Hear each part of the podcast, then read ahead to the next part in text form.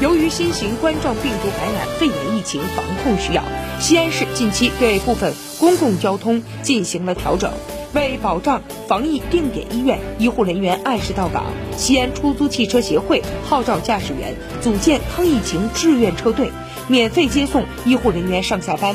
得知这个消息之后，出租车驾驶员王峰丽第一时间报了名。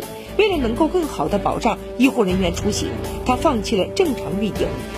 但却比平时更加的忙碌。春节期间，王峰利只有大年三十晚上和妻子、儿子吃了一顿年夜饭。